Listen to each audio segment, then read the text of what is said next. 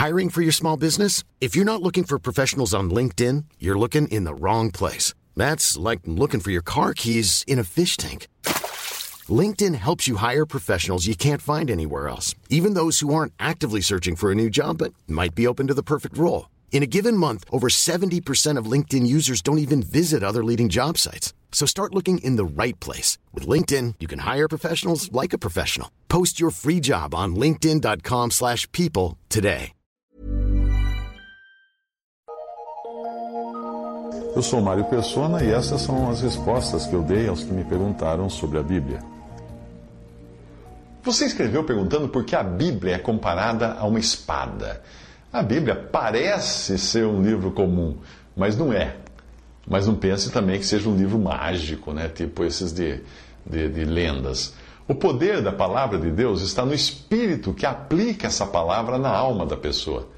Quando nós vemos uma espada num museu, nós não conseguimos imaginar a espada antiga, né? A gente, às vezes eu fico pensando isso. O número de pessoas que foram cortadas por aquela lâmina. Você já pensou nisso? Já olhou para uma espada antiga no museu e pensou assim: quanta gente foi cortada com essa lâmina? A espada está ali, paradinha, imóvel, dentro de uma vitrine, tão inofensiva, né? Mas o que fez a diferença nos tempos em que ela, ela era usada? A pessoa que a empunhava. Quando eu digo quem a empunha, quem empunha a, empunha a palavra, a espada da palavra de Deus, eu estou falando do Espírito Santo. Porque é só ele e não os bons oradores ou pregadores que podem fazer essa espada cortar da maneira como ela deve cortar.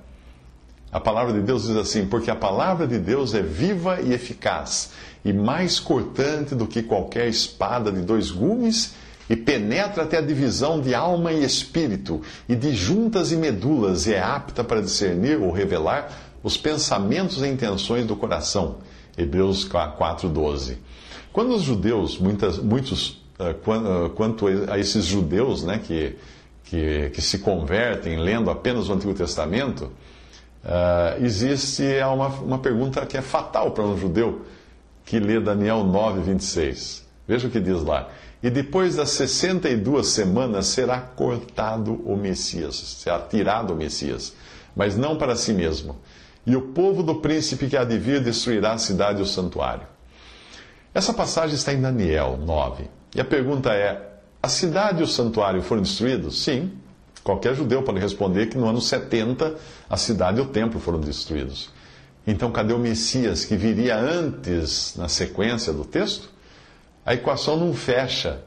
Um judeu sincero irá reconhecer que o Messias veio antes da destruição da cidade de Jerusalém e do templo. Uma vez eu ouvi alguém fazer essa pergunta a um judeu e o rapaz ficou em pânico. Ele gritava: Não, não, não, não pode ser, não pode ser. Se os nossos pais, ah, se fosse assim, os nossos pais teriam falado, nossos mestres teriam ensinado. Não pode ser, não pode ser. Por incrível que possa parecer, o rapaz virou as costas e saiu correndo. Eu nunca vi um negócio assim. Um rapaz correndo. A espada realmente penetrou na sua alma. Eu não sei se deu fruto depois ou não, mas se você encontrar um judeu correndo por aí, é, pergunta, pare para ele, pare para perguntar a ele se é por causa de Daniel 9. Ah, em João 3, a palavra de Deus é chamada de água, porque ela atua no novo nascimento. Em João 2, ela é usada pelos servos que são uma figura do Espírito Santo, para encher as talhas de pedra, que são figuras de pessoas, uh, antes de ser transformada em vinho, que é uma figura de vida e alegria. Uma vez que uma pessoa seja cheia da palavra pelo Espírito Santo, o Senhor faz o milagre da transformação. Uh, o termo espada na Bíblia é usada como arma ofensiva mas também como símbolo de autoridade para julgar, como em Romanos 13. Eu creio que seja neste último sentido de autoridade para julgar que ela fala ali em Hebreus 4, 12. A palavra escrita, nesse caso diferente do verbo de João 1, chega até a profundidade de dividir, ou cortar alma e espírito. Portanto, ela é capaz de modificar aquilo que nós temos de mais interior e invisível em nós.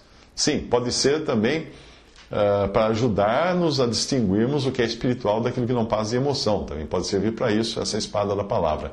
Mas essa espada também atinge juntas e medulas, que são as partes físicas que nos levam a nos movimentar. É. Portanto, a espada da palavra também é capaz de mudar as nossas atitudes, nosso modo de agir.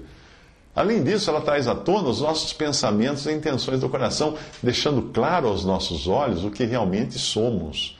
Basta um corte dessa espada no coração para revelar todas aquelas coisas más, ruins, que provêm do coração, que o Senhor avisou que as coisas piores provêm do, do coração. Ou então para revelar o que, o que é de Deus e o que não é de Deus. Essa espada da palavra faz, por assim dizer, uma, uma biópsia de corpo, alma e espírito, deixando tudo à mostra. Para o incrédulo, isso funciona para mostrar o seu estado arruinado. Para o crente, ela ajuda a diagnosticar se existe em nós algum câncer, que seja uh, tipo algum crescimento descontrolado da nossa carne. Ou então algum derrame espiritual que possa paralisar alguma parte de nós para o serviço de Deus, ou descontrolar os outros movimentos para fazermos aquilo que o Espírito Santo não quer que façamos, que Deus não quer que façamos. Mas lembre sempre que a espada na Bíblia não é chamada de espada do cristão, ela é chamada de espada do Espírito, porque o poder todo está naquele que empunha a espada, e não é o cristão, é o Espírito Santo de Deus. É ele que realmente faz a obra quando apresentamos a palavra de Deus a alguém.